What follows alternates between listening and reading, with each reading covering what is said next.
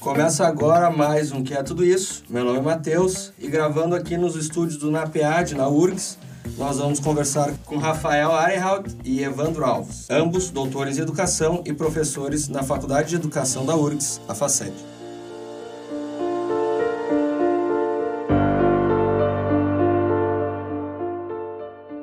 Então, sejam bem-vindos. Obrigado. Evandro e Rafael. O Rafael fez a, uma disciplina de concepções e práticas de ensino na Regia. Então, já conhecia o Evandro, estou conhecendo agora. Uh, acho que a gente podia começar falando um pouco sobre o que, que é a EJA, por que, que essa modalidade de ensino é diferenciada e que público que ela atende mais ou menos, assim. Muito bem, primeiro agradecer, né, a participação, a possibilidade de participar com vocês, estar com meu amigo Evandro aqui e Matheus, obrigado pelo convite para estar participando dessa, desse podcast, né. A pergunta que mobiliza aqui, né, inicialmente, para pensar um pouquinho essa modalidade. Primeiro que a gente sempre brinca, né, nas nossas aulas, né, Evandro, que a gente diz é a EJA e não o EJA, né? Porque é a educação de jovens e adultos e é uma modalidade, não é o ensino de jovens e adultos, né? Até para diferenciar aquilo que sempre foi historicamente a ideia de um supletivo, né, ou de uma ideia de suplência. Então, ela, ela é, portanto, é, uma modalidade, uma modalidade de educação, assim como tem outras modalidades, né? Educação indígena, educação do campo, é, educação à distância, é, educação especial. A EJA também é uma modalidade específica porque atende um público, uma população específica, né? Jovens e adultos, no caso. E historicamente, assim, ela, embora ela tenha assim, essa inspiração mais não é uma inspiração da suplência, ela é uma outra modalidade ela é recente, né? Então, ela foi constituída na LDB, né, em 96. Né? Ela, embora ela foi sendo gestada anteriormente, né? A Constituição Federal de 88 já anunciou, por exemplo, que ela não falava em educação de jovens e adultos, mas ela falava em uma educação voltada para né, uh, jovens uh, e adultos, adequada para essa população. Mas ela foi cunhada mesmo, o, o termo EJA, né, Educação de Jovens e Adultos, modalidade na LDB. Claro que ela foi sendo pensada anteriormente, né, até chegar e ser configurada, materializada na, na LDB. Né? Então, na LDB ela ganhou um capítulo especial né? uma sessão especial, desculpa, não é um capítulo, uma sessão especial. Tem alguma, alguns artigos que uh, explicitaram. Eh, depois veio o parecer uhum. 11, né? Da, o parecer 11 que deu, vamos dizer assim, mais substância para aquilo que é a modalidade. Mas, efetivamente, pensando na modalidade, assim, né, da, da, da, da EJA, é, ela tem esse atendimento específico para essa população, né? E aí, claro, quando a gente pensa em um atendimento específico, pensa na dimensão curricular, né, um currículo próprio para a EJA, pensa é, em reconhecer quem são esses sujeitos, né, jovens e adultos, né, uma política de formação docente, né, que seja adequada para essa modalidade. Né? Então, por isso, uma modalidade, né? Uma modalidade tem essa característica, uma característica de atender efetivamente essa população. Né? É, de qualquer forma, ser uma modalidade implica, então, que está na LDB, ou seja, na, na lei maior de educacional brasileira, implica que, enfim, ao fim e ao cabo, as escolas têm que dar conta uh, de um processo educativo para essa população. E pela lei, aí vamos para as idades, né? Então, quem é o público da EJA é aqueles que têm mais de 15 anos e que não completaram o ensino fundamental e aqueles que têm mais de 18 e não terminaram o ensino médio. Esse conjunto populacional é que é o potencial público da educação de jovens e adultos.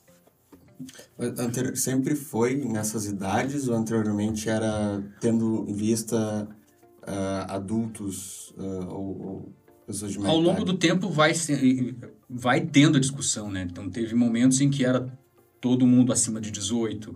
Uhum. Uh, hoje nós temos a configuração de 15 anos para o ensino fundamental e 18 anos para o ensino médio. Mas essas idades já variaram de acordo com a legislação educacional e mesmo hoje ela é tema de discussão, uh, mesmo estando consagrado na LDB, ainda assim a gente tem uh, diversas questões, porque a, a, delimitação dessas idades impacta em desdobramentos em como se dá o processo educativo, por exemplo, hoje em, com adolescentes de 15 a 17 que ainda estão em idade de escolarização obrigatória, mas já, se não terminam o fundamental até os 15, viram alunos da EJA, potenciais estudantes da EJA. Né? E isso ajuda a compreender um pouco uh, algumas questões que a gente pode comentar, nas, que esse tipo, a juvenilização da EJA. Por né? exemplo, né, se a gente pegar esse aspecto, pegando um gancho nesse... É, quando a gente fala assim, EJA, as pessoas têm no imaginário, né? Ah, não, é voltado para adultos, né? Então, pegar o Mobral, pegar as experiências antigas de suplência, o mesmo supletivo, a EJA sempre foi voltada, ou foi a maioria, né, alfabetização de adultos. Tem um imaginário forte de que a, é, a população seria adulta. Agora, o Evandro já mencionou aqui, né?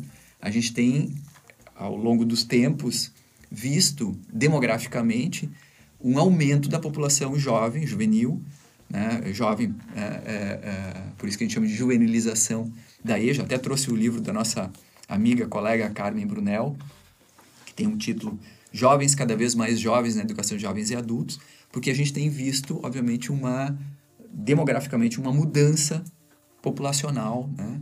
É, é, na educação de jovens e adultos. Né?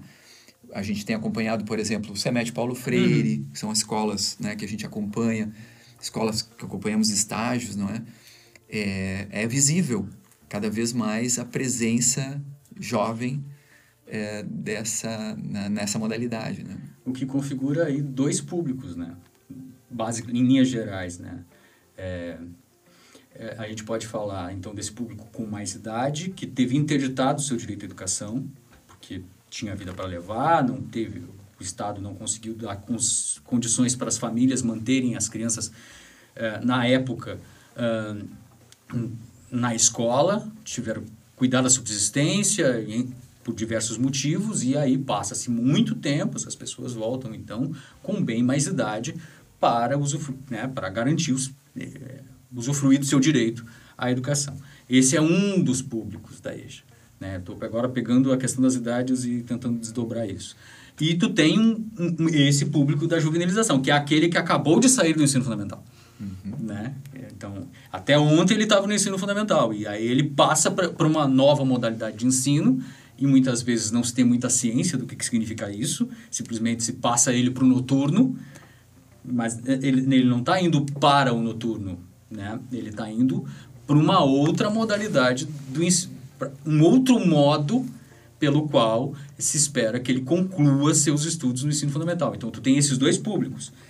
E aí toda a relação intergeracional que aparece na educação de jovens e adultos, anteriormente educação de adultos, e uhum. aparece CJ de jovens, e hoje em dia é, o professor Leôncio, lá da Federal de Minas Gerais, já fala de um, de um MEJAI, né, de uhum. idosos, que a gente fala muito pouco, porque mas estão presentes aqui, uh, e demandando também atenção específica. Então, é um público muito diverso, com uma faixa etária muito ampla e com diversos objetivos pelos quais eles voltam a, a procurar uh, uma vaga na escola e exercer, assim, o seu direito de educação. Tem alguma pesquisa que aponte por que, que tem tantos jovens indo para a EJA? Ou algum motivo? Tem duas leituras, né? Uh, tem a leitura de ser aquele que incomoda, de ser aquele que, né, aquele, o jovem que não se adapta na, na educação, uh, no processo de educação, do ensino fundamental, e aí essa é a leitura. E aí fica no psicológico de cada um, né? Ele uhum. incomoda, ele dá problema, ele é desajustado, e etc. Uma questão de disciplina, que é legítimo. Mas, ao mesmo tempo, tu tem um outro âmbito. Tu tira daí o multirepetente. O multirepetente o IDEB da escola, da escola uhum. voltada para crianças e adolescentes. Né? Então, multirepetente ali baixa o IDEB. Se eu levo ele para EJA, isso não impacta mais no IDEB da escola, pelo menos por hora. Então, assim, é multifacetado as motivações. São, e, e, muitas delas, algumas delas ficam na cara, que é muito essa coisa de, ah, é, eles não querem nada. Quando a, a, própria relação com os jovens, que aí já é milenar, né? Nossa relação com as gerações anteriores que nos, que nos sucedem nunca é muito... Gente poderia fazer um programa só sobre isso. É, mas acho que tem várias... Então, tem essa dimensão de ser ah, aquele estudante que incomoda, que é indisciplinado e etc, etc, que é uma leitura, e pelo qual eles, e é uma leitura legítima, se você uh, perscruta, você descobre uh, muitas vezes essas, essas motivações, a alegação dos docentes dessas motivações, mas também tem uma questão da própria gestão do sistema educacional. Eu tiro um estudante que se multirepetente dentro da minha uh, escola para crianças e adolescentes em escolaridade obrigatória, ele vai baixar o meu IDEB. Então, eu encaminho ele para uma modalidade na qual o IDEB da minha escola não baixe. Então, é, é, é, é, é multifatorial o motivo pelo qual os estudantes jovens, né, esse fenômeno chamado juvenilização, precisa ser abordado também de maneira é, multifatorial. Tem uma questão de gestão do sistema educacional e tem realmente a questão da, da própria presença dos jovens na escola, e não apenas na escola, mas, sim, a questão da juventude sempre foi um ponto de calcanhar de Aquiles na sociedade ocidental. Agora, acho que a, a, a, tua pergunta, assim, se tem pesquisas relacionadas, certamente tem. É, eu, agora a gente não teria como buscar aqui, mas, assim, tem algumas questões mais empíricas que a gente, como acompanha muito as escolas, é isso que o Ivan está dizendo, assim, tem sonda, né? Capta coisas que que estão é, colocadas, né? Eu acho que uh, demograficamente uh, os estudos têm apontado ampliação, né? O diagnóstico, o porquê que isso está acontecendo, o Evandro já apontou algumas questões. Agora, tem, acho que também tem um elemento que era histórico, né? que é uma, uma questão da condição social, né? questão econômico-social e a busca pelo trabalho. Isso também está presente. Né? Muitos jovens e, e né, é, adolescentes e jovens buscam a, a, ou saem da escola para trabalhar. Né? Então, essa, isso não está resolvido, vamos dizer assim. Talvez, em, historicamente, a gente conseguiu ir resolvendo algumas questões né, nos últimos anos, anos anteriores, mas, sobretudo agora, se acentuou muito, né? Até pelo um pouco do desprezo pela escola, tem, tem uma presença aí que a gente também tem que saber ler melhor, né? O, o fenômeno que está acontecendo, que a gente está falando de um processo de juvenilização dos alunos que vão para a escola, mas e quantos alunos não chegam na escola ou não retornam à escola? Essa presença, que é uma ausência, né? A gente não está conseguindo ler muitas vezes, né? É, seja pelas políticas públicas, seja pela busca ativa, seja pela pelo acompanhamento, né, Evandro, que existe ou não existe tão efetivamente para é, identificar essas crianças, esses jovens que saem da escola regular e que estão naquele limbo que o Evandro mencionou, acho que a gente pode retomar um pouquinho isso também, dos 15 aos 17, é que saem da escola, mas também não vão para a EJA, né? Por quê? Porque, por exemplo, eles poderiam estar no ensino médio, né? Terminado o ensino fundamental e ter ido para o ensino médio, mas não vão para o ensino médio porque não podem ir para a EJA, porque não estão na idade adequada, dos 15 aos 17. Mas também não vão no ensino regular porque é, foram, já foram porque, por exemplo, em várias, em várias redes, tu tem a semestralidade. Você termina o semestre, então tem uma formatura de quem está na etapa final. Uh, por exemplo, a pessoa está no final do ensino fundamental, está com 15, 16 anos, uh, na EJA e termina no meio do ano.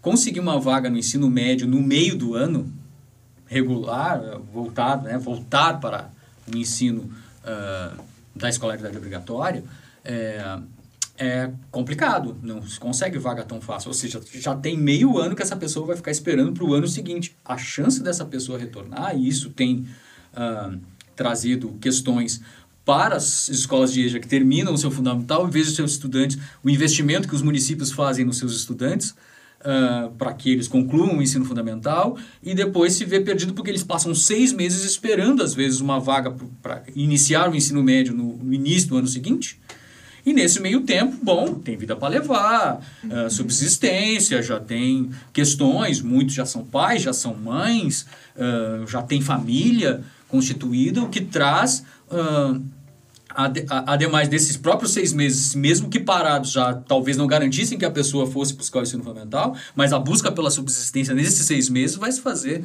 presente, presente né? E muitas vezes levará, então, esse estudante que a própria educação de adultos vem investindo, o município vem investindo para que se forme e essa pessoa não segue para o ensino fundamental por uma questão uh, de tempos uh, das instituições e não tempo da sua. Então, essa modalidade, ela busca, né, essa modalidade de educação de jovens e adultos, busca trazer um pouco essa questão do currículo próprio, de uma flexibilização para as condições e circunstâncias nas quais esses diferentes estudantes de diferentes idades e que por diferentes objetivos acabam voltando à escola que a gente possa ter esse currículo com uma flexibilidade que consiga atender a contento a esses públicos. Mas como o Rafael disse, é um público que volta à escola.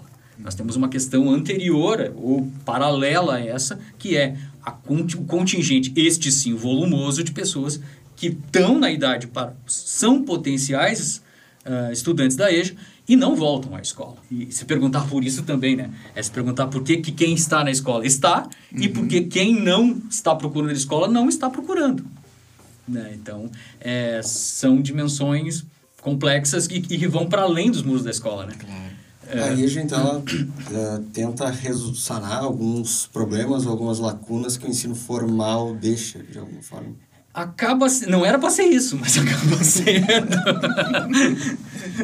não era para ser isso, mas é muito, sobretudo com esses de 15 a 17 que acabam parando no final fundamental ali naquela escola de EJA ou depois dos 18 no ensino médio, que sim, esse público da juvenilização, ele é sim algo com o qual a escola não deu conta e que Exato. aparece no dia seguinte numa outra modalidade de ensino e muitas vezes sem saber exatamente o que está acontecendo, né? Essa pergunta que tu fizeste, eu fiquei pensando que no primeiro eu pensei, não, né? Mas sim, pensando, pensando do ponto de vista mais macro, é uma sim, o sistema educacional regular, aí já também é regular, né? Mas o sistema regular formal, uh, ensino fundamental, ensino médio, é, ela não dá conta, vamos dizer assim, muitas vezes desses sujeitos e acaba ou expulsando ou, né? É, é, e aí, claro, aí já acaba acolhendo esses sujeitos. Nesse sentido, sim. Agora, eu ficando pensando do ponto de vista da aprendizagem, né? que todos têm direito à sua aprendizagem. Ele, é, no ensino fundamental e médio, possivelmente ele não conseguiu. Né? Então, a, o desafio para a EJA é como fazer, do ponto de vista da modalidade, uma estratégia didática, pedagógica, um projeto pedagógico que dê conta da sua aprendizagem. Né? E aí sim, se, se der conta da sua aprendizagem, sim, ele está resolvendo também uma lacuna deixada pelo ensino fundamental ou pelo ensino médio dos sujeitos que não conseguiram ter o direito à sua aprendizagem e, o, e a continuidade do seu acesso. Né? São, são questões que é. são próximas, mas não são as mesmas coisas, né? Porque muitas vezes as uh, jovens e crianças passam pela escola e também não têm di o direito assegurado à sua aprendizagem, né? Ou pela reprovação, ou mesmo pela aprovação automática, ou pela aprovação sem aprendizagem. Né? É, isso na pandemia piorou muito, né? Isso, a questão da pandemia nas escolas, etc., isso agravou-se, né? A questão com o direito à aprendizagem das, das crianças. Mas eu acho que um ponto que, que o Rafa traz é, é a EJA é regular. A EJA muitas vezes, ah, tem um regular e tem a EJA. É. Acho que a EJA vem aqui, inclusive, para que. Bom, a EJA é regulamentada por, pela legislação educacional, ou seja, é, a EJA também é regular. Então, mas ao mesmo tempo aí torna-se difícil de fazer a, a, menção ao que, que se refere. Então, tu tem uma educação para jovens e adultos. Eu ultimamente tenho trabalhado com a escolaridade obrigatória, a escola da escolaridade obrigatória, que é essa né, dos 4 aos 17 ali, né, essa máquina da escolaridade obrigatória. A EJA é uma modalidade regular da educação básica que atende aqueles que por algum motivo não conseguiram concluir esses estudos no que a lei diz ser escolaridade obrigatória. Vocês, e aí fica muito difícil a discussão pragmática, porque olha quanto aposto eu tive que fazer para dizer de um sujeito sem cair nos estigmas que a gente tem na sociedade brasileira bastante arraigados, analfabetos e letrados, que é pela negação, né? o que lhes falta. Trabalhar com o que eles uh, apresentam enquanto potência é um desafio para a educação de jovens e adultos. Porque eles chegam também, e aí é, acho que os livros do professor Miguel Arroio trazem muito isso, eles chegam com as suas imagens de sujeitos aprendentes, de pessoas que podem aprender, de, de alguém com direito à educação extremamente uh, fragmentadas. Né? O Miguel Arroio fala de imagens quebradas, inclusive. Né? Então, esses é, essas, essas imagens, é, é, o que torna vir para a escola mais do que simplesmente atravessar uma rua, parar no portão de uma instituição e dizer assim, ah, eu queria estudar. O que que faz essa pessoa, né? Quais são os movimentos que são movimentos que a gente ainda tem que estudar mais? Na disciplina com o Rafael, acho que é um, o que me, me saltou mais aos olhos, assim, que parecia, parece diferente é, da modalidade da EJA em relação ao, ao ensino obrigatório, é justamente isso que tu comentou agora há pouco, assim, de, de dessa questão do que os alunos trazem, né? Que os alunos que vão para a EJA trazem. Porque, bom, são adultos ou idosos. Né? Eu observei algumas turmas na, na disciplina Rafael, EJA, numa escola perto da minha casa, tinha muitas idosas, assim. Então, bom, acho que tem que considerar o que esse indivíduo traz, né? E eu acho que no ensino obrigatório parece que se considera os alunos assim a tábula rasa. Então, a gente vai despejar coisas aqui e vocês não têm leitura de mundo ainda. Mas eu acho que o mesmo não dá para fazer com adulto ou com idoso. Então, isso é uma das coisas que parece me, me, me saltou aos olhos como diferente, assim. Mas como fica isso, ou como fica o próprio processo pedagógico quando tem essa juvenilização? Porque me parece que é mais fácil tu acabar caindo uh, na forma de ensino obrigatória, assim, de só transpor o que é da sala de aula do, do, da escola obrigatória para o EJA. Ah, legal, essa pergunta é, é, é, o, é o coração da prática pedagógica da educação de jovens e adultos, não? Porque a gente, do ponto de vista da concepção né, pedagógica, é essa perspectiva freiriana que se trabalha, dialógica e de respeito aos saberes dos educandos, né? Para respeitar os saberes dos educandos, é preciso fazer desses saberes que eles trazem pauta da escola, né? ou pauta da aprendizagem. Então, uh, criar estratégias que possam uh, potencializar esses saberes, esses, essas trajetórias, né? esses, esses conhecimentos, é fundamental para um processo pedagógico que seja efetivamente, ou seja, significativo e, e claro, possa até é, quebrar aquela lacuna que a escola não deu conta. Né? É, independente dos sujeitos. Seja, seja ele idoso, que tem já uma história de vida, uma, seja ele adulto, que já carrega, por exemplo, muitas experiências sociais, comunitárias, de trabalho, inclusive de jovens, que, embora tenha menos uh, experiência de vida, ele tem e carrega experiências. Né? E é essa, a partir dessas experiências, seja ela mais tímida, né? ou seja com menor experiência, é fundamental para conectar com a, o, o, vamos dizer assim, com o sentido da aprendizagem. Né? E aí, é, que a gente está tá conversando agora na nossa vinda para cá, né, Evandro? Pensando na questão da formação de professores. Uhum.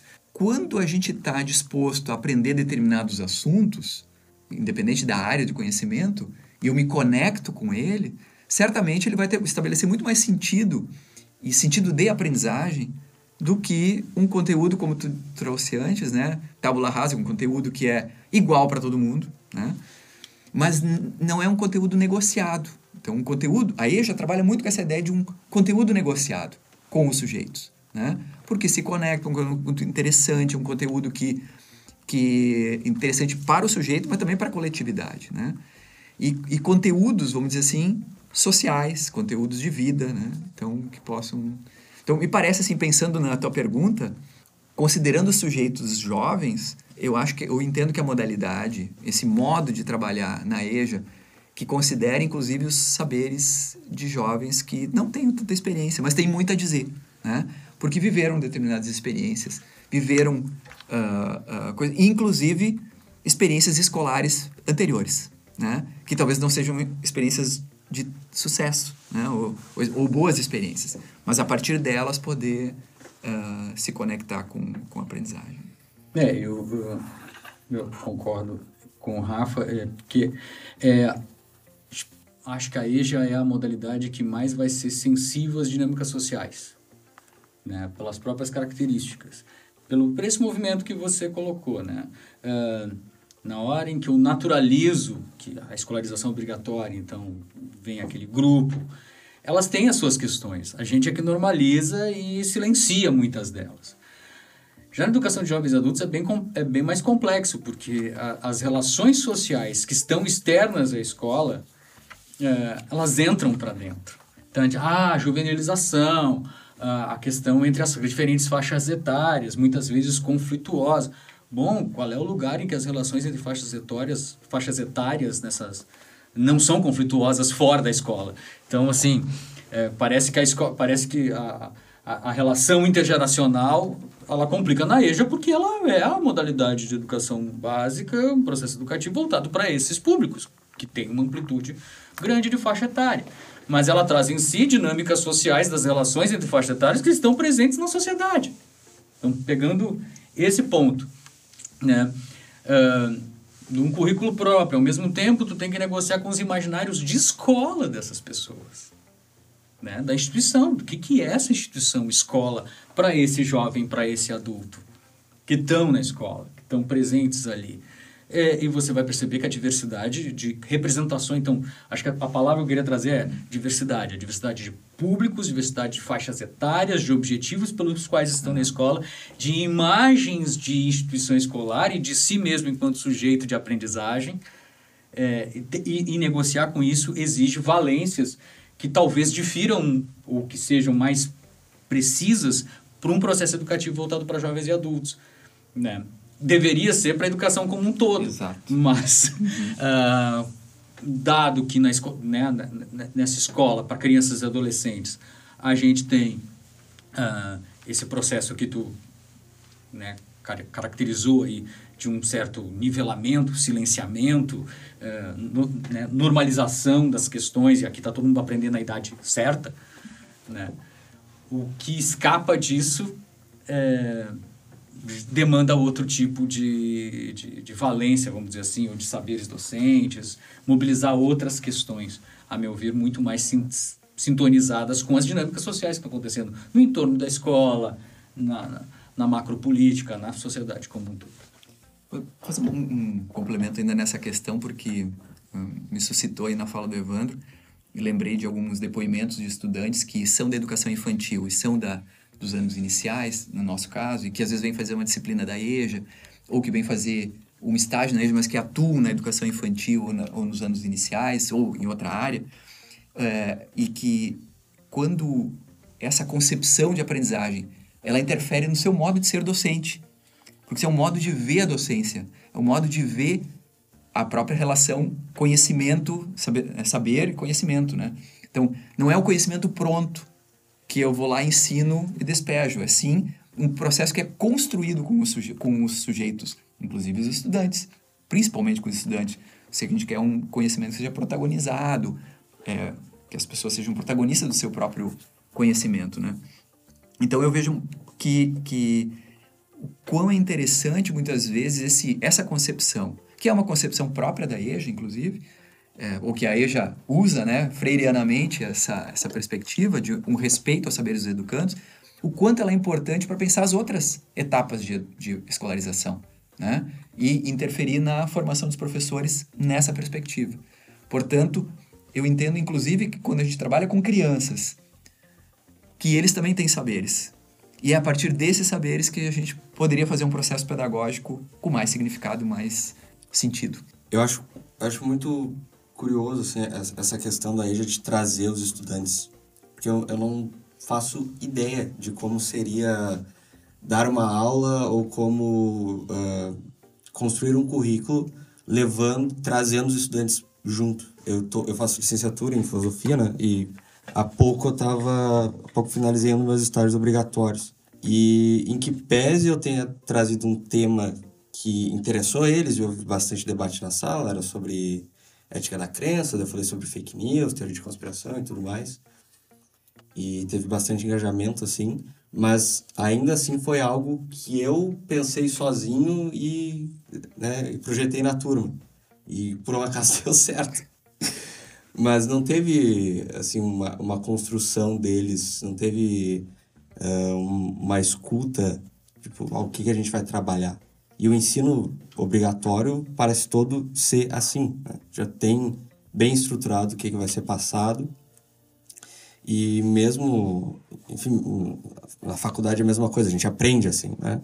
O professor vai lá, dá a disciplina tal, tu senta, escuta e faz a prova depois e acabou. E tu falou que também a nossa concepção de ensino do, do, do, do docente também vai vai estar tá junto na, nesse, nesse jogo, né?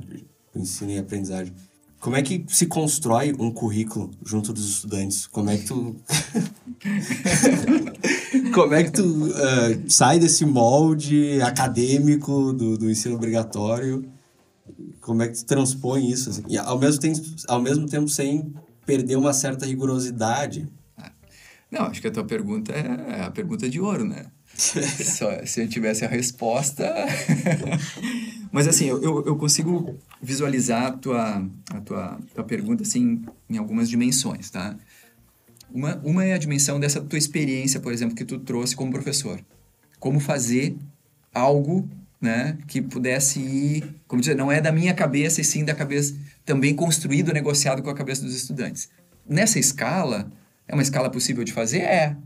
Né? Dá para criar estratégias didático-pedagógicas de, de fazer escuta, de né, ir compor e negociar e compor um currículo da tua disciplina. É, dá, dá. Tem, tem caminhos metodológicos para a gente fazer isso. Né? Freire foi exemplar nas, nos seus processos de círculos de cultura, é, e a gente pode dar outros nomes para isso, né? rodas de conversa, que levantem as questões que são as questões instigantes, as questões que mobilizam os sujeitos. Bom, poderia ser esse tema que tu trouxe. Qual era o tema mesmo? É ética da crença. Ética, é, então, ética, mas poderia ser, por exemplo, fake news, poderia ser outros temas que talvez sejam mais, uh, ou sejam atuais, mas que trabalhem com a temática de ética, por exemplo. Isso não pensando numa escala do professor, né? Mas vamos pensar numa escala de escola. É mais complexo, né? Então, quer dizer, pensar um projeto pedagógico nessa perspectiva é mais complexo e requer um diálogo e uma negociação dos pares, né? Professores, para ver como fazer isso. E aí aprender junto a fazer isso, porque não, a gente não, não, a gente não sai da faculdade sabendo fazer isso, né? Muitas vezes, né? A gente pode experimentar coisas, mas às vezes muito, muito pontualmente. Algumas experiências que possam mobilizar ou, ou inspirar. Mas, em geral, a gente não, não sai preparado para isso, né? Então, a escola, como espaço de formação dos próprios professores, e dentro de um projeto pedagógico, pode mobilizar isso de forma mais, eu digo assim, mais é, orgânica, mais institucional e certamente mais efetiva, porque uma coisa é o professor de filosofia fazer o Eu Futebol Clube lá na sua disciplina e outro é o professor sozinho, né? E, e os outros professores seguir fazendo, a, seguir a, efetivamente a BNCC, efetivamente né, fechadinho, né? Vamos dizer assim, os conteúdos sem negociar. Outra coisa é uma forma mais ampla. E a gente teve experiências, ou tem experiências, eu diria assim, o SEMET Paulo Freire, daquilo que eu conheço, consegue fazer na educação de jovens e adultos, é, no, num coletivo, não só um professor, mas num coletivo, experiências que possam dialogar com o conteúdo, mas também com as expectativas, com os interesses dos estudantes. Agora, claro, a gente poderia pensar isso de forma mais ampla, né? A Secretaria, por exemplo, de Educação, né, municipal, estadual, que pudesse propor é, estratégias de forma de um currículo próprio nesse sentido. Mas vejam, não é só uma proposta, é uma concepção. E quando é uma concepção, é o furo mais embaixo, no sentido de entender o porquê que eu estou fazendo isso, ou enquanto esse coletivo de professores, ou eu como professor, estou uh, sensibilizado para fazer isso, e aí vou buscar estratégias de como fazer isso. Né? Acho que tem escalas aí né, uh, diferentes. Uma coisa é, eu estou sensibilizado para isso e quero fazer. Eu vou atrás e faço. Outra coisa é ser obrigado a fazer. Né? São escalas diferentes. E aí não mexe na concepção. Né? Então, e isso pensando numa escala micro, individual, e numa escala mais institucional, que aí os desafios são outros, o projeto político-pedagógico, estudo sobre isso, né? É, estudar junto sobre esses temas, de pensar estratégias para dar conta desse. Então é realmente um desafio. É, eu acho que essa é a pergunta que não vai calar, né? Como é que a gente vai lidar com os saberes desses estudantes da educação de jovens e adultos e tentar organizar esse, isso que a gente chama de um currículo próprio para a educação de jovens e adultos. Eu acho que essa é a pergunta mobilizadora. É, e isso demanda uma discussão de concepção, demanda uma concepção de é, como constrói esses como se construir instrumentos para diagnóstico dessa realidade. Tu falaste da é, eu, eu acho que se teve um retorno dos estudantes, agora quase com uma consulta. É, mas se teve retorno, de alguma maneira isso É é, coletivo. Uhum. É. Vamos pensar, eu sei que é da filosofia, agora pode, pode dar o off nisso depois se quiser. Vamos pensar trágico. É um coro que faz com que um tema emerja. E tem ressonância depois que ele emerge. Tu propõe o tema e as pessoas. Então, não, é- é- isso já é uma concepção. Eu posso pensar num- numa concepção um- muito mais de eu tenho uma lista e vou trabalhar com essa lista. Outra coisa é bom, o tema emergiu, dentre as possibilidades surgiu esse, no, que de alguma maneira tem uma ressonância. Não que as pessoas tenham de, não, eu voto por tal tema. voto", né? Acho que tem um movimento coletivo que sempre acontece e que muitas vezes a escola silencia. É isso que na EJA não dá para fazer com tanta eh, eficiência como se faz. Horrível isso. Eh, mas é, não dá para silenciar muito, porque tem imagens de escola, tem ah, as pessoas falam, as pessoas pagam suas contas, as pessoas já viveram sua vida, as pessoas têm representações sociais de si mesmo e dos outros, com as quais a gente tem que negociar. Essa negociação nem sempre é simples, ou melhor dizendo, ela nunca é simples. Ah, e, e negociação dos seus saberes, era aí que eu queria chegar. Por exemplo, a- as pessoas fazem coisas, elas têm atividades na sua vida, só que esses saberes muitas vezes são, são ne- negligenciados, não, são secundarizados pela escola. A escola não lida com eles, porque ela tem o seu, a sua lista de conteúdos. Então, ah, como trabalhar para o saber daquele cidadão que está ali, que está na construção civil, consegue orçar um- uma parede de tijolo que nós aqui da academia não conseguimos fazer, ah, transformar isso em currículo se ele acha que o que ele sabe não, não é conhecimento. Né? Que- é, então, é essa relação entre saberes, entre concepções. Então, essa construção do currículo próprio, ela, ela envolve tanto uma concepção de prática docente, quanto a construção das maneiras pelas quais é, a gente vai ter a participação dos estudantes nesse processo de construção.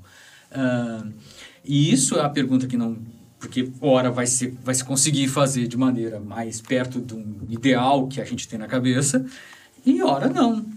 E ora a gente vai ser mais feliz, ora não. Aprender com isso é também ah, a função, acho que, é da educação de jovens e adultos, é lidar com essas dimensões. É, eu sempre lembro dos idosos, que a gente fala sempre muito pouco, né? É, que é o fim da vida, que é um fim da vida produtivo, um fim da vida digno, e para qual essa educação, que é sempre muito voltada para o mercado de trabalho e etc, etc, cuida muito pouco. E é por isso que talvez a gente tenha tão pouco idoso nas turmas. Né? Porque a gente também, assim como a gente não.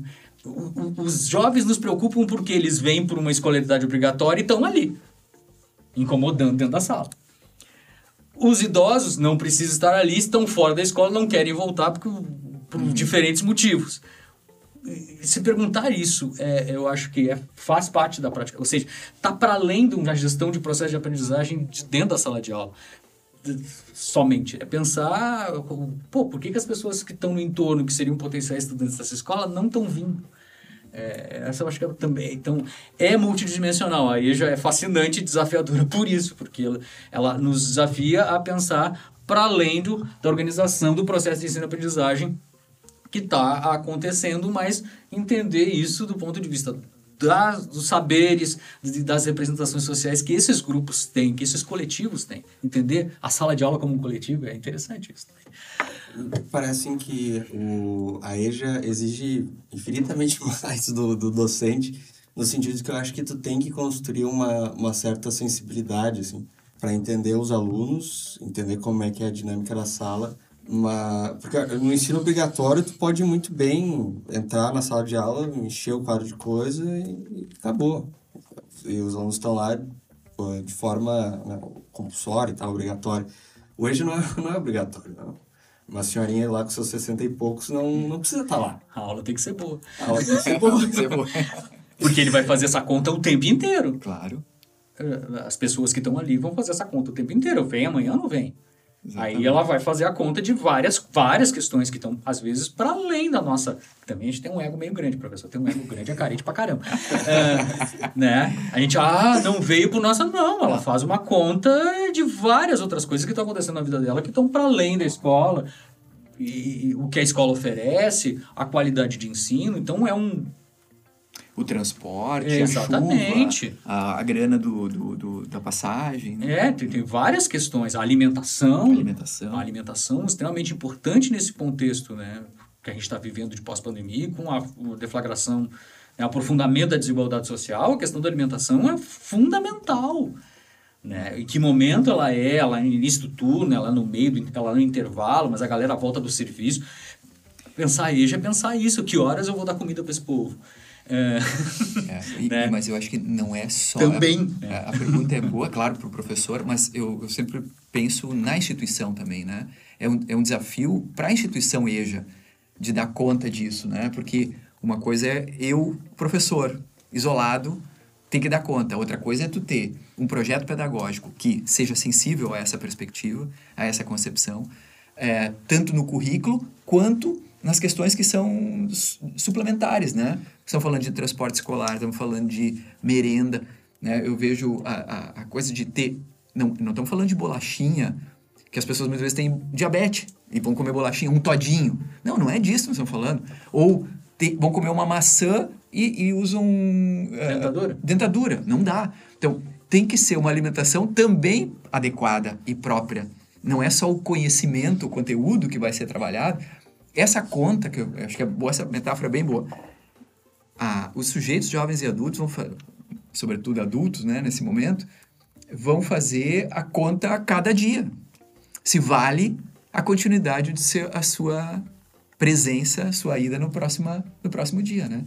Seja ela do ponto de vista da alimentação, seja ela do ponto de vista do, do da mobilização econômica para ir até a escola, seja ela para cuidar das pessoas que estão em casa, né? Porque afinal de contas, às vezes, uma pessoa adulta tem uma família, tem que cuidar de uma criança, tem que cuidar de, um, de, de alguém, né? E, e, e ela não está presente, portanto.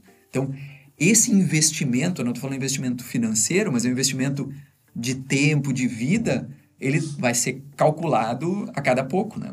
Sim. Se tu perguntar para os sujeitos que voltam para a escola, adultos, por que, que eles estão voltando? As razões são múltiplas, né? Ah, eu quero ajudar meu neto a fazer o tema de casa, eu quero aprender a pegar um ônibus, eu quero aprender a...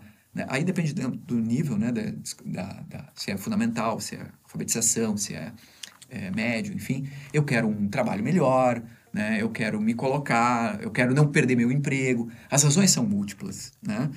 É, Para alguns, certamente, é, a, a, o apoio familiar, né? Então, isso é fundamental para que ele volte à escola. Eu lembro muito, por exemplo, dos relatos de algumas senhoras idosas que voltaram à escola lá no SEMET, por exemplo. Depois que o marido morreu. Depois que o marido morreu, que, que se liberaram, né? Quer dizer, isso é muito presente, né? A questão de gênero, por exemplo, é um atravessamento é, fundamental. De novo, é a modalidade mais sensível às dinâmicas sociais, dinâmicas de configuração familiar, de o lugar que as pessoas estão, a questão da violência, né? Ah, é só atravessar seis quadras. Tu está num território conflagrado, não é atravessar seis quadras. Né? Então, assim, onde é, que vai ficar, onde é que vai ficar essa escola? Onde é que ela está? Qual é o seu entorno? O que, que acontece no entorno dessa escola? Então, é, é um convite e um desafio para quem está pensando nessa modalidade de ensino é, é essa. E, e, a questão da inclusão, né, por exemplo, é, diversas que vem aumentando ao, ao, longo do tempo, uma outra modificação no nosso público, né, pessoas com PCDs é, diversas, visão, audição, é, questão de, de né, síndromes de Down, outros tipos de deficiência mental e etc., que estão ali presentes, né, também nas nossas turmas e exigindo de nós outras, que, outras valências. Né? Ou, ou seja, é um campo vasto e, e, desafiante nesse sentido, da gente, como tu disseste, uma sensibilidade. Como é que eu gesto isso? E aí não dá para pensar só na minha turma. É, é pensar o coletivo de professores, é pensar a instituição e, e, as possibilidades da gente poder fazer esse trabalho. É como um espaço de cuidado, né? espaço de acolhimento e, inclusão, né? trabalhando esses elementos inclusão aí social, inclusão é, nas políticas de inclusão dos PCDs, enfim, isso é uh, as pessoas com deficiência, né? É, é um espaço de acolhimento, é uma ação afirmativa, porque aí já tem um público, ela tem uma etnia, ela tem uma, uma questão socioeconômica, ela tem um gênero e ela se distribui por faixa etária uh, também uh, né, dentro, da, dentro da escola e os números demográficos apontam os potenciais estudantes também uh, com uma distribuição etária por faixa de idade. Então, é, é, é isso, né? É pensar esse currículo próprio, ele é um currículo próprio que ele não pode ser. Ah, não, agora fechamos um currículo para a EJA. é, fechamos o currículo para a EJA neste agora. momento. Neste momento. Uh, uh, e isso é complicado porque tu tem cada vez mais uh, um, uma vinculação à, à, à, base nacional como curricular, que é importante, não é a questão de discutir, a, de dizer, não, ela não é nada importante. Não, ela é importante, mas de que maneira isso vai ser feito? de, de forma que, inclusive, não descaracterize essas, é, essas uh, como é que eu vou dizer, esses contornos pelos quais a EJA consegue realizar o seu trabalho. É, são questões. E tem algum tipo de fomento mais específico para a EJA ou de formação mais específica para professores? Vai depender da rede uh, para a formação de professores. É, depende muito da rede de ensino. Hoje em dia a gente sofre um movimento de resistência dos docentes. Então, o que temos de formação hoje é muito por conta é. da resistência que os docentes dentro das escolas estão fazendo uh, nas diferentes redes de ensino. Existe um caso que outro de maior sensibilidade do poder público, e aí você tem uma formação específica para a educação de jovens e adultos, etc. Mas é, hoje em dia, a, a nossa função é de resistência para garantir que a modalidade exista. Persista. É, né? Então, assim, é, o que acontece do ponto de vista de financiamento é cada estudante da EJA é um estudante. Por que, que a gente fala em biblioteca, é, refeição, alimentação, etc? Porque o estudante da EJA é um estudante como um, um estudante jovem, é, criança e adolescente que está presente na escolaridade obrigatória. Ele tem os mesmos direitos. Então, tem que ter secretaria aberta, tem que ter biblioteca aberta, tem que ter refeitório, tem que ter maneira de provimento do transporte escolar. Uh, é isso. Há repasse de recursos hoje em dia, né, desde o Fundeb, 2007, a gente tem um repasse para estudantes. É o mesmo que para crianças e adolescentes? Não, não é. Infelizmente não é. Mas existe um repasse de recursos para a educação de jovens e adultos. É claro que, uh, e essa é uma briga da modalidade, que a gente gostaria de ter uma rubrica para a educação de jovens e adultos. Não, chegam para todos, o dinheiro chega para todos os estudantes. E aí as, os poderes públicos fazem a distribuição desse dinheiro pelas, pela, pelas escolas, enfim. Então, há um repasse por estudante e a nossa briga é para que haja um, uma rubrica né, nesse repasse para a educação, que o dinheiro que chega para a EJA seja investido na EJA, uhum. porque isso nem sempre acontece. Uh, então, é. essa, essa é uma das nossas brigas, mas a repasse, sim, de recursos. E formação de professores seria uma das coisas interessantes de acontecer, como decorrência desse repasse, mas aí é, é muito uh, pela sensibilidade da mantenedora, do poder público, né, do governo de, de, de turno, para que essa formação específica para a educação de jovens e adultos aconteça. É bem importante o que o Evandro traz, e só ia complementar que, pensando na formação de professores por parte da universidade, né? Na EJA, no caso, né? Então, isso também é um desafio que a gente tem. No caso, a URGS, nós temos uma área de educação de jovens e adultos, né? Qual, qual eu, Evandro e eu fizemos parte, com outros colegas, é, e que já vem há alguns anos, né? Já vem em torno de 20 anos, se eu não me engano, a área, né? Então, é, tem aí uma, eu não vou, vou, falar em data, eu vou errar, então desconsidere a, a, data, mas já faz um bom tempo, né, que existe a área da EJA na URGS, mas que não é realidade em muitas universidades. Estamos falando de formação inicial, né? O Evandro mencionou a formação continuada nas escolas, né, que é um baita desafio. Mas vamos puxar para o papel das universidades, que é a formação inicial.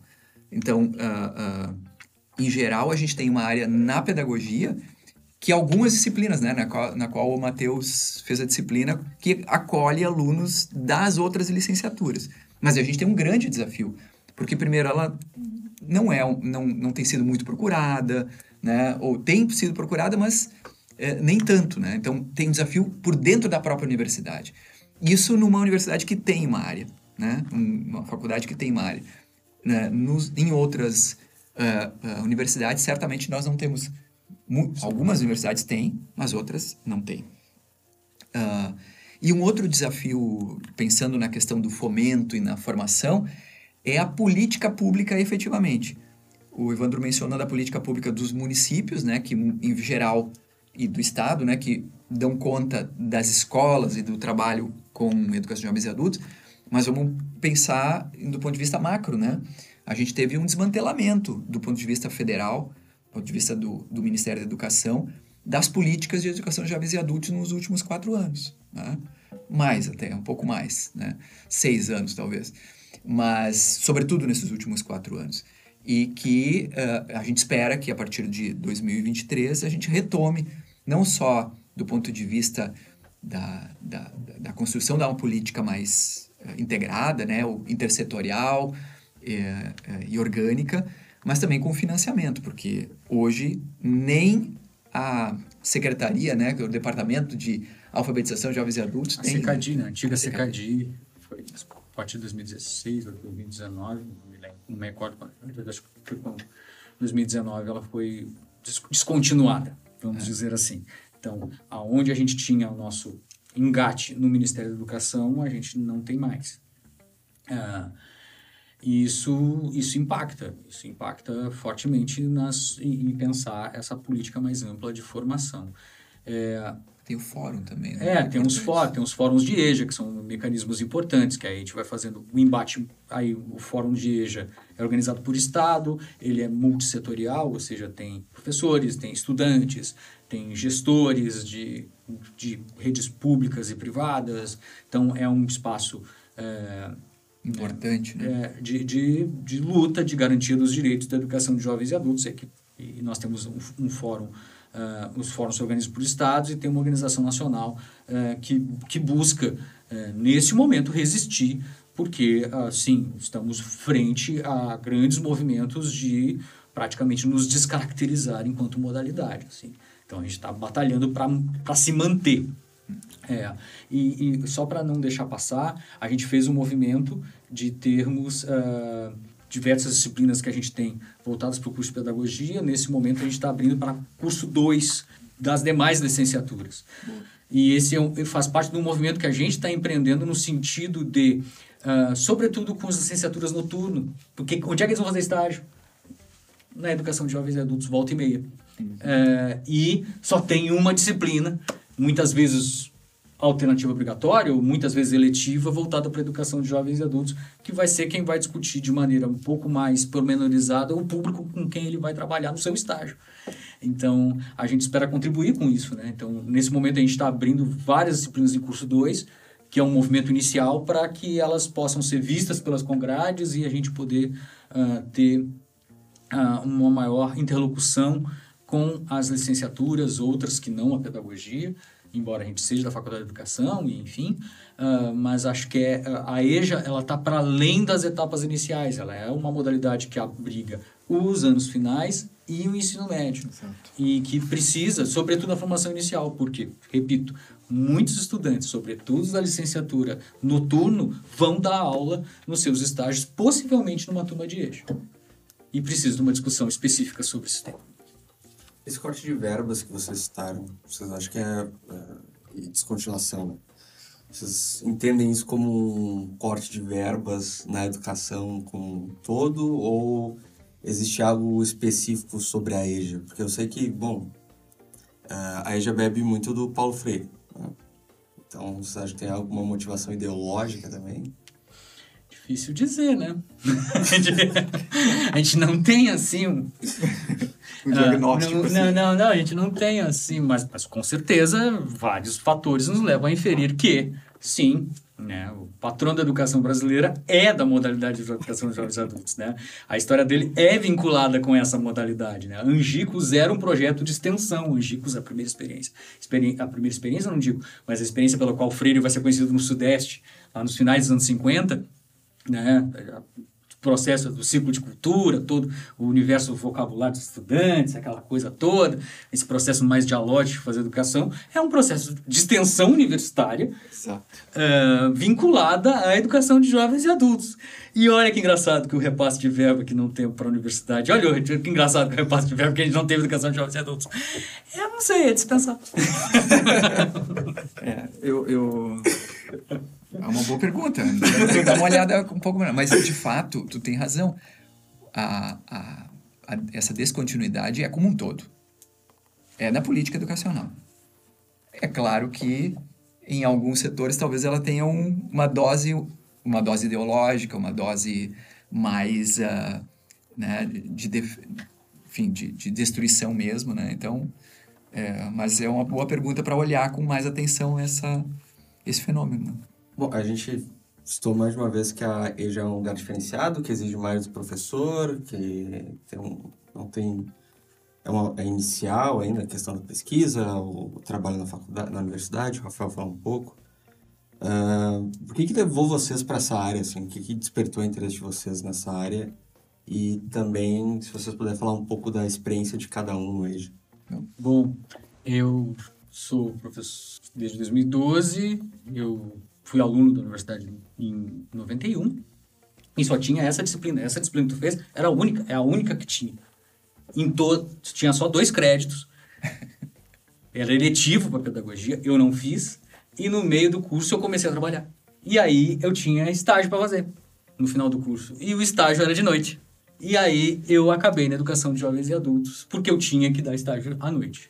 Por sorte eu paro no que viria a ser o CEMET Paulo Freire, né, com todo o conjunto de educadores uh, que a gente tem que falar e louvar, né, a, a presença desses profissionais que estavam discutindo naquele momento, naqueles iníciozinhos dos anos 90, já iniciados no final dos 80, todo o processo que vai virar a rede de educação de jovens e adultos no município de Porto Alegre, muito em função das discussões que o coletivo de professores faziam nesse aonde eu fui para estar. Então eu virei educador de EJA por conta das reuniões pedagógicas que os municipários, que os professores da educação de jovens e adultos de Porto Alegre realizavam.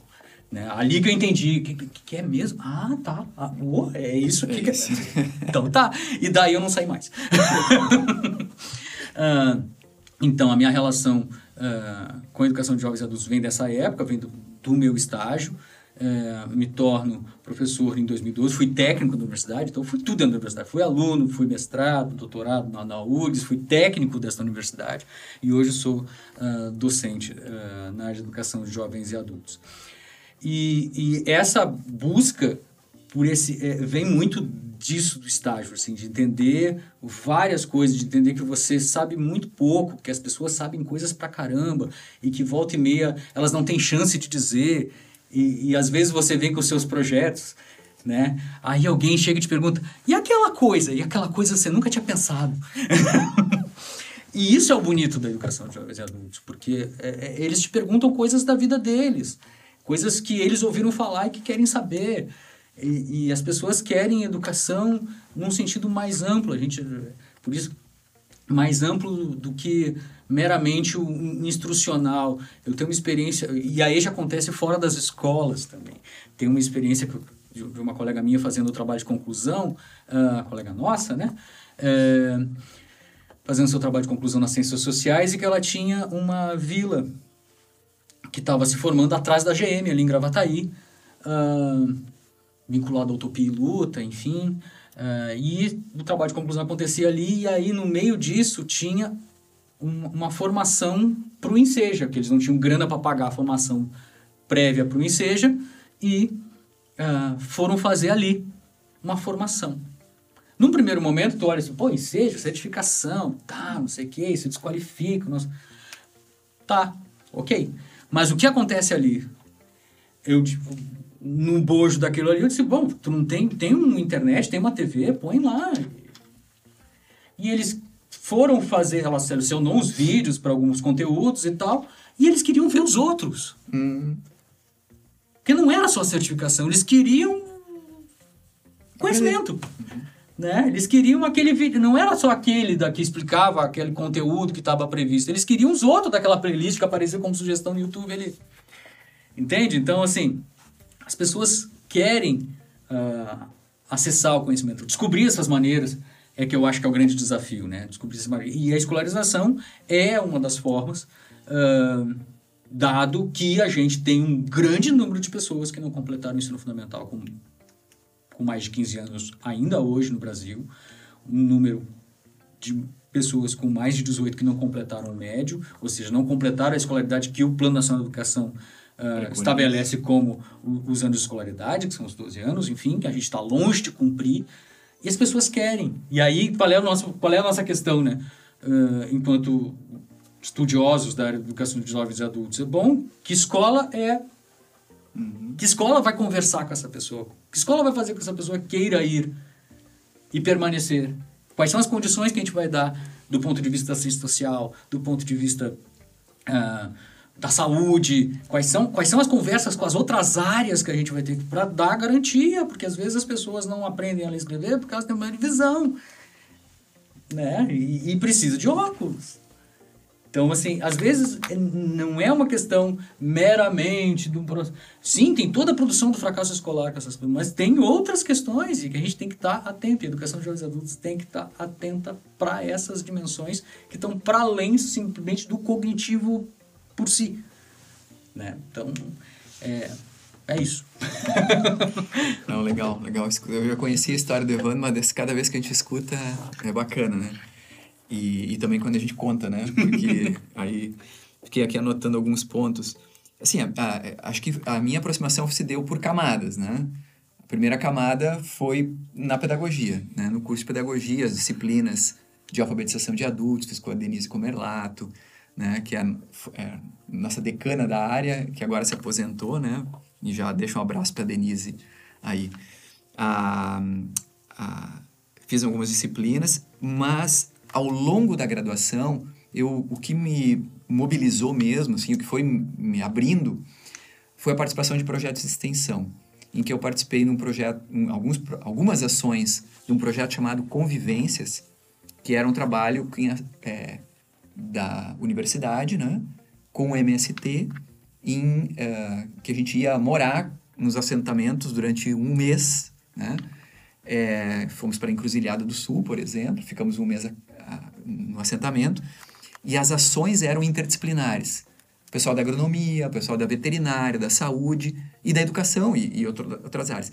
Ali que me despertou muito esse trabalho inter e no trabalho com adultos, né? Porque afinal de contas era um trabalho de formação política, formação técnica, formação humana, né? Então, uh, abriu um pouco esse, esse caminho. E aí eu acabei fazendo o estágio, não, não no EJA, mas no assentamento, porque era a oferta que tinha. Né? A oferta que tinha, porque eu queria fazer o estágio no assentamento e fui fazer em Eldorado do Sul. E, mas numa prática com anos iniciais, com crianças, né? Mas o, todo o projeto pedagógico da escola e da, do, do projeto educacional, né, do, do MST, é, se dava na relação com os pais, com a comunidade. Então tinha uma interface forte nesse sentido. Mas depois que eu me formei, eu fui trabalhar numa escola chamada Escola Técnica Mesquita, que é uma escola do Sindicato dos Metal... Trabalhadores Metalúrgicos aqui de Porto Alegre. E fiquei lá 11 anos e ali aprendi muito como professor, como coordenador pedagógico, né? Então, coordenei uns projetos, uns, uns cursos de ensino técnico e, na época, ainda era supletivo, né? Porque eu entrei lá final da década de 90 é, e ainda estava naquela transição do supletivo para a EJA, né? Então, também tinha algumas turmas e ofertas de supletivo, né? Com a Taurus, que era a empresa que tinha ao lado, com a Dana Álvaros, então trabalhadores da indústria metalúrgica que vinham para a EJA, né? No caso, para o supletivo na época. E muitos projetos sociais que a gente desencadeou lá no Mesquita. Um deles, trabalhamos junto com o Evandro, chamado Rodoviário na Escola, que era um projeto do Dyer, na época do governo Olívio Dutra, é, voltado para, então, EJA, para, sobretudo, a alfabetização. Mas não era só, era, tinha outras, outras etapas também. É, rodoviários que trabalhavam no Dyer que desde muitos anos trabalhando lá nunca tiveram a possibilidade de estudar. Então o Dyer abriu uma parceria com o Mesquita para a oferta de, né, de aulas dentro do próprio Dyer. Muito inspirado no projeto do DEMAI, né, que, uh, que foram projetos que a Prefeitura de Porto Alegre tinha dentro né, da, da, da, dos espaços de trabalho dos trabalhadores. Né, então, uh, ali, né, nesse trabalho que eu me aproximei efetivamente da prática com a educação de jovens e adultos, né, é, efetivamente, assim, na modalidade. Depois eu trabalhei muito tempo no, numa especialização para formação de professores do ProEja, que articulava educação profissional e educação de jovens e adultos. Né? Essas duas modalidades no ProEja, que é um programa, os institutos federais hoje são responsáveis pela execução né, do ProEja, que são turmas de EJA voltados para profissionalização, e é um pouco esse meu campo. Agora, já até não tenho pesquisado mais tanto, né, mas foi uma boa entrada. E depois, ah, né, quando passei no concurso da FACED, daí voltado mais à dimensão da formação, de formação inicial de professores na educação de jovens e adultos por dentro aí da, da FACED, então. Né? A gente falou também da, da questão de que o professor de EJA precisa ter uma maior sensibilidade, né? Nessas experiências de vocês uh, com essas turmas, enfim, o Rafael estou várias, o que vocês acham que mudou, assim, na, na percepção de mundo ou como, ou como vocês veem e viam a educação e essas questões? É, é também dá para pensar em várias escalas, né? Uma escala é uma escala mais pessoal, assim, né? Eu entendo que, que a, a, minha aproximação com a EJA me transformou. Né? Exatamente por essa concepção que ela uh, explora, enfim, desenvolve, questiona, né? uma dimensão dialógica, uma dimensão transformadora, crítica. Né? Então, tem um efeito na, na minha formação como professor e como, enfim, como alguém que, que estuda e que tem interesse na área. Do ponto de vista, assim, aí acompanhando como professor, turmas, colegas, né, em escolas, mas, sobretudo, é, eu acompanho na disciplina de estágio na EJA, né? Trabalho, e além de algumas disciplinas na é, para as licenciaturas ou para pedagogia, uh, acompanho as turmas, os alunos que vão para o estágio. Né? E que muitas vezes é ali que a gente vê uma transformação mais, eu diria assim, mais intensa e significativa, porque a gente começa no estágio, sabe como é que começa, mas não sabe como é que termina, né? Porque é muito desafiador, né? Os desafios com turmas de se experimentar, professores que estão se experimentando, professores da EJA, nessa perspectiva da, da concepção de, de EJA, uh, é transformador, né? Então, eu, eu, eu, eu tenho experimentado muitas vivências, assim, muito significativas, a partir de relatos que os estudantes têm é, experimentado, né, como professores, muito significativos nessa. Né? E aí eu acho que tem um papel que é a concepção da EJA que traz, né? que a concepção político, ético, pedagógica que ela dispõe, vamos dizer assim. É, eu, eu tenho uh, uma trajetória aí já é, participei dos estágios e, e, essa vinculação toda e a gente aprende muito com os estágios. Eu acho um dos espaços mais, mais interessantes. Tanto que as minhas disciplinas eu sempre arrumo um jeito das gurias ir, ir para é, para campo, né? para poder conhecer a modalidade. É, e isso eu acho que traz muita, uh, muito aprendizado, né? Isso traz modificações, acho que nelas, que não conheciam, passam a conhecer e passam a entender um pouco melhor. Quanto para nós, porque é um grande radar para a gente poder entender né, às vezes na raia miúda do cotidiano da escola, diversas questões que a gente trata aqui na academia de maneira muito abstrata. abstrata, vamos dizer assim. Então, a, acho que é, nessa, nessa dimensão é, é, é super importante. Né? E, para mim, tem sido muito gratificante é, esse contato também venho tentando sempre que possível manter o contato com o estudante da EJA. Tá na escola, mas não como, mas tá numa ação de extensão, trabalhar lá. Então a gente tem oficinas de cinema na educação de jovens e adultos, em que eu participo volta e meia também das, das atividades e é sempre muito muito interessante, né, tu poder voltar para a sala, olhar os estudantes, é, acho que é um grande termômetro daquilo que a gente vem conversando, como é que a gente fala com eles, como é que eles nos respondem, o que vem ah, e o que, que a gente pode contribuir, o que, que a gente pode construir junto.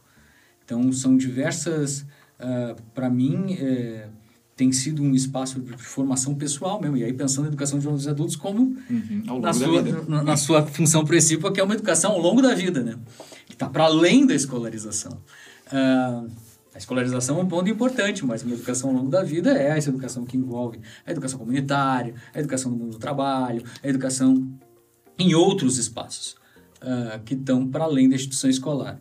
E nesse sentido, acho que a gente vem tentando né, ah, pensar is- esses processos e isso vai te modificando, né, vai te dando outras perspectivas, vamos dizer assim, eh, tanto no que diga respeito a isso mais amplo da própria formação, a minha formação como docente, ah, quanto eh, nesse plano de estudos que eu tenho que ter ah, sobre as minhas disciplinas. Ou seja, eu não posso propor processos de alfabetização de jovens e adultos, que é a minha disciplina atualmente, ah, sem estar muito atento ao que, que esses estudantes que elas estão observando estão estão dizendo e como é que eu posso contribuir para que elas tenham condições de entender aquele erro como processo construtivo, onde é que em que ponto esse erro conversa com elementos da história ocidental, da história da escrita ah, no Ocidente, né? De que, de que maneiras o que eles dizem ou o que eles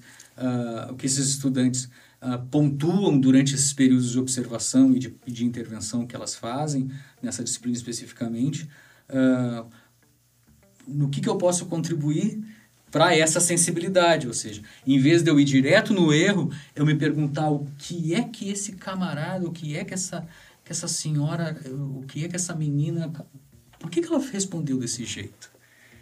E de que maneira isso talvez esteja conectado com um processo eh, da história da escrita, da alfabetização muito corriqueiro, eh, diversos procedimentos em que eles fazem para separar as palavras, para escolher as palavras certas, para escolher a grafia das palavras, que conectam com a própria história da escrita da língua portuguesa, da sua constituição, enfim, esse plano de estudo, né, sempre muito importante. Então é nesse sentido, assim, que a gente acaba virando eterno aprendente também, porque a gente vai estudando muito em função do que vem surgindo dessas atividades práticas que os estudantes ah, trazem para nós nas suas vivências em estágio ou nas, nas disciplinas que promovem essas idas a campo. né? E na- nas experiências de vocês e também nesses relatos, vocês notam ah, mudanças nos próprios alunos, assim? Porque na, na disciplina que eu fiz com, o Rafael, a gente observou algumas turmas de EJA, mas também entrevistou alguns alunos, né? E eu entrevistei uma senhora, ela tinha 62 anos. O marido morreu e ela foi, foi, foi para EJA, enfim, a família dava todo um suporte. Mas uma coisa muito interessante que ela falou era que na, na experiência dela na, no ensino obrigatório, a professora meio gostava dela, mas ela disse que ouviu uma conversa da professora, acho que com com a diretora, falando que ela tinha déficits, que ela não... Ela falou assim, né? E que ela não... Enfim, não era muito espertinha, assim. Era uma, uma boa aluna, mas era muito espertinha. E daí essa senhora me falou, não é que eu não era uma boa aluna, mas a minha primeira refeição era às 10 da manhã. Era fome, era frio tal. A gente não tinha roupa. E, e daí ela voltando para a escola agora, ela disse que começou na- nas turmas de iniciais. Acho que é a... Eu não lembro qual é a... as separações agora. Anos iniciais, fu- Fundamental 2. É, é, é por número as turmas, né? Ah, tá. Sim, porque é É um, totalidades. dois e três. T1, T2, T3. Tá. Ela, ela começou, acho que numa T1 e disse, ah, mas eles notaram que eu era muito espertinha, me botaram uma T4, daí eles viram que eu ainda estava indo muito bem, agora eu tô na T6. Era, tipo, um, terminando fundamental, né? Então, nota-se ali, acho que eu notei ali nela eh, essa coisa de lá, né? Tinha, ela tinha esse estigma. E, e como provavelmente isso melhorou a autoestima dela, né? Porque agora sou, eles viram que eu sou muito espertinho, então eles me jogaram pra frente, inclusive. Então tem uma mudança. E vocês notam essas mudanças nos alunos, talvez não idosos, mas adultos. Tem um livro também da da Fernanda Brito e da Tárcia Rita, que elas citam alguns relatos, né? Essas mudanças dos alunos que não, não conseguiam ler o ônibus e agora a, o número do ônibus agora conseguem e tal. Vocês veem isso né, na trajetória? Porque não é só concluir a escola. Não é. Assim como não é só atravessar a rua e parar na porta da escola para pedir a vaga, cada etapa ela tem modificações subjetivas, né? No, no, na forma que a pessoa se entende, inclusive. Então, eu acho que e isso a gente está falando da passagem entre totalidades. Eu acho que acontece isso e eu acho que na EJA é mais visível, isso deve acontecer nas outras uhum. etapas, a gente não pode falar tanto delas, porque não é a nossa área específica, mas na EJA é visível quando uma prática pedagógica uh, acaba... Se tu conhece o grupo, então... Eu me lembrei de uma história, então vamos lá, histórias. Hum. Eu tinha uma senhora que era extremamente sisuda. Sempre cinza, sempre sisuda. Eu trabalhava no laboratório de informática de uma escola de EJA. E aí ela estava na alfabetização, e lá, lá, lá, lá. E aí eu tinha um contato mais próximo com a professora dessa turma e a gente decidiu trabalhar a questão de construções, de memórias do baile na sala de aula de baile, baile, atividade baile. Uh, baile dos jovens, baile dos adultos, os bailes que eu já fui, no laboratório de informática e na turma de alfabetização. Laboratório de informática para turmas de alfabetização na EJA, certo? uh, porque eles querem escrever textos. Talvez eles não saibam escrever, mas tá, tá ali, botar o computador na frente é sempre uma maneira de expor de outra forma o código alfabético para que as pessoas possam se expressar através da escrita. Muito bem. Feito isso, passou-se um tempo e aí essa senhora sempre sisuda começou a vir com uma roupa, com outras roupas, sorridente, maquiada. Uhum. Porque na sala de aula começou a coisa do baile, o baile acabou numa oficina de dança e ela dançava na dança de salão e ela virou monitora da professora que fez a oficina de... para mim essa se isso não é uma transformação uhum. claro que é uma questão do estético e, e, mas é o próprio comportamento da pessoa que muda claro, brilha o olho uhum. para a né? vida né? brilha o olho e aí é, é esse brilho no olho que eu acho que é a grande é o grande alimento para nós pelo menos para mim, é o grande alimento. Assim, é quando brilha o olho, quando vê que a pessoa tá ali contigo. Então, assim, não uma transformação. Claro que a gente vai ficar sempre muito feliz quando ah, alguém consegue um emprego melhor e etc., que é muitos dos objetivos pelos quais as pessoas acabam vindo para a educação de jovens mas às vezes é isso, é assim, o brilho no olhar, estar presente conosco ali. Né? Estar presente com as nossas estudantes, um, um projeto que, que funcionou, uma vinculação que, que, que se estabelece entre o estudante e, e, a, e a, nossa uh, aluna, ou conosco, e etc. Essa manutenção de vínculo né, e esse acolhimento, eu acho que é, a grande, é o grande elemento transformador. Né? O resto vem no bojo dessa conexão. E às vezes essa conexão é muito. Uh, ela acontece num lugar que você não está pensando. Exemplo, esse, esse caso, a gente jamais imaginou que matemática modificaria a postura de uma senhora que era de um jeito e quando a gente começa a trabalhar e ela começa a se soltar, por quê? Porque saber dela dançar talvez não fosse reconhecido nessa escola que ela tinha imaginado e não tinha visto lugar até aquele momento nesta escola em que ela estava. Quando surge a temática, pum, a pessoa muda seu. Então, é para falar de transformação, essa para mim é uma que não é exatamente o final do curso, claro, tem essas mais consagradas. Né? O final do curso, conseguir um emprego melhor, conseguir uma colocação e etc. Eu acho que essas são transformações visíveis, mas eu acho que tem transformações do processo que são talvez uh, tão importantes quanto. Porque eu acho que a pessoa, a, a, na medida em que ela vai a, vivenciando isso, ela vai se transformando. E a gente vai se transformando junto, e é muito interessante esse processo. Eu, eu acho que o Evandro fez um, um, belo um exemplo, né, um relato sobre sobre transforma sobre as transformações que ocorrem nisso e eu tenho algumas. E até quando eu contei um pouquinho das minhas experiências, eu deixei de contar uma da minha experiência como professor da aplicação, que uhum. eu fiquei uhum. cinco anos com turmas de alfabetização de EJA, né? Não fiquei todo esse tempo com turmas de alfabetização, mas trabalhei com EJA lá no, no aplicação. E E uma das turmas que a gente desenvolveu um trabalho foi as turmas do que eram servidores da URGS, né?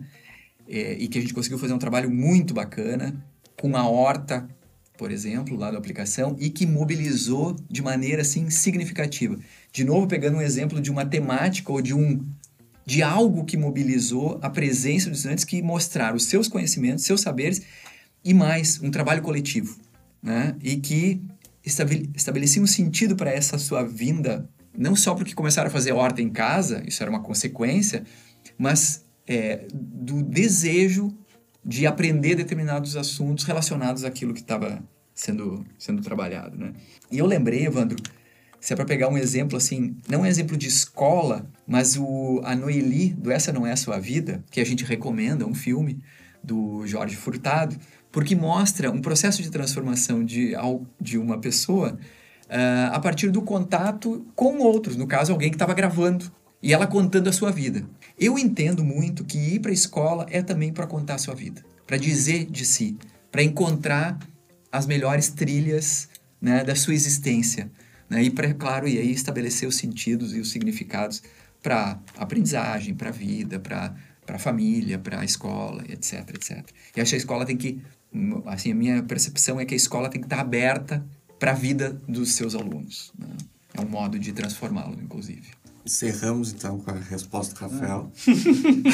Não, eu, eu quero agradecer né, a oportunidade de a gente poder estar aqui trocando essa, essa ideia aí sobre, sobre esse processo, não só sobre o processo educativo, escolarizar, como eu disse, escolar, mas sim, educação de jovens e adultos como algo que é uma educação ao longo da vida. Eu acho que esse é um um mote bem importante para a gente poder pensar diversas questões para uma situação, é, como é que eu vou dizer, escandalosa, assim, de ter milhões de pessoas que não, conclu não concluíram seus estudos e, e a gente tem que continuar na luta para que essa modalidade seja ainda mais revigorada, né? Eu acho que vigor é algo, é algo que a gente está tendo agora no momento da resistência, mas que a gente consiga melhores condições para poder uh, trabalhar pela conclusão dos estudos das pessoas que seriam potenciais estudantes da EJA, poder fazer o chamamento público, cobrar do poder público que se faça o recenseamento anual dessas pessoas que não concluíram, porque está lá na lei que eles deveriam fazer, nenhum poder público faz. Uh, é, é, bastante importante a gente ter momentos como esse para a gente poder socializar essas questões e trazer mais visibilidade para essa modalidade de ensino. Então, agradeço bastante a oportunidade. Eu que agradeço vocês terem aceitado o convite. Espero que tenham gostado de ter participado. Então tá, meu. E espero que quem nos escutou até aqui também tenha aproveitado e tirado muita coisa desse episódio. A gente vai ficando por aqui. Até a próxima. Tchau.